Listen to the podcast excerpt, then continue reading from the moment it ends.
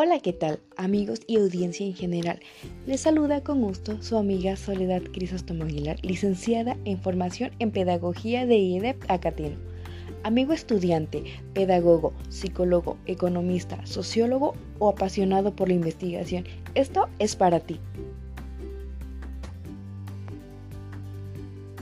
El día de hoy me enorgullece presentarles un tema muy interesante y de suma importancia en el campo de la educación, aspectos metodológicos de la investigación cualitativa y cuantitativa. Siendo un tema extenso, el día de hoy les hablaré sobre metodología cualitativa. ¿Qué es? ¿A qué se refiere? Bueno, apreciable audiencia, esta se refiere a la descripción de cualidades de un evento o fenómeno. Bien, para familiarizarnos hablaremos sobre Max Weber. ¿Pero quién es? Es un sociólogo, economista, filósofo e historiador, nacido en Alemania el 21 de abril de 1864 en una familia burgués liberal, primer hijo con padre jurista y destacado político de Alemania del siglo XIX. A los 13 años escribió ensayos cultos sobre el emperador y el papa. Nótese política y religión, emperadores romanos. Estudió Derecho y obtuvo un doctorado en Derecho con una tesis sobre compañías comerciales en la Edad Media.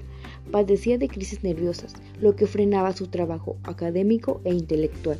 Cuando se recuperaba, retomaba su vida, viajaba y escribía acerca de lo que veía. Llegó a ser un gran catedrático.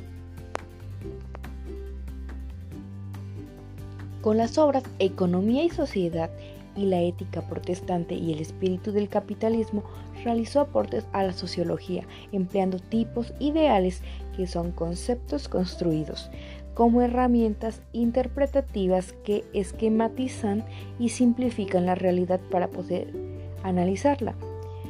Este tipo de modelo es para el análisis que ayuda a clasificar hechos sociales y procesos históricos con una postura antipositivista. Pero se preguntarán, bueno, ¿esto qué tiene que ver con el tema? Pues la respuesta es mucho. Notamos que Weber aplicó la metodología cualitativa bajo las siguientes características. Inducción persuadía cualidades de fenómenos políticos, económicos y sociales, holísticos. Consideraba como un todo el fenómeno que describía, pues buscaba la mayor cantidad de cualidades existentes derivadas de los fenómenos o los eventos. Teórico hipotético. Se basaba en teorías e hipótesis. No buscaba comprobar. Intuitivo. Comprendía e interesaba por dichos fenómenos desde sus percepciones y conceptualizaciones.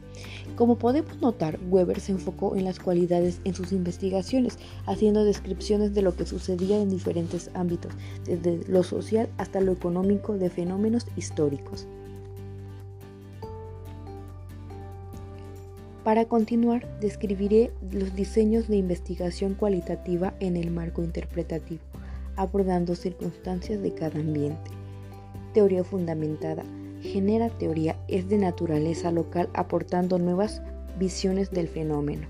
Diseño etnográfico. Describe y analiza ideas, creencias, prácticas sobre el fenómeno y describe la vida cotidiana para dar significado al suceso.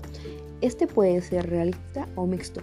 Diferentes eh, sucesos como son la migración, crítico, cuestiones sociales con fines de denuncia. Pueden ser los feminicidios, clásico, temas culturales y categorías podemos mostrar una estructura social, el diseño microetnográfico, aspectos de la cultura.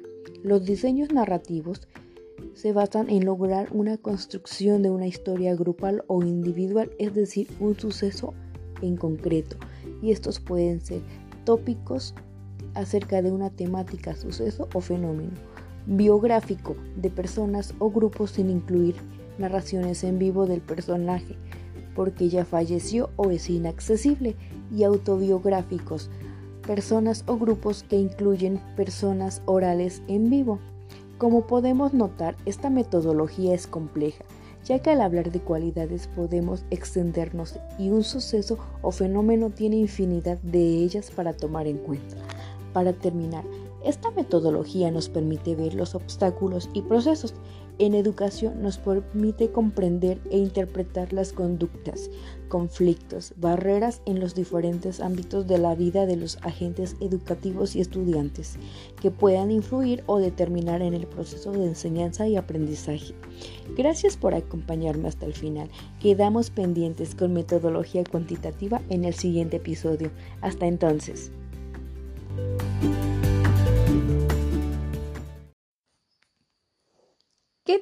Mis radioescuchas? Un gusto estar de vuelta con ustedes. Les saluda con alegría su amiga Soledad Crisóstomo Aguilar. Hoy les platico que estamos en séptimo cuatrimestre de la licenciatura en Pedagogía.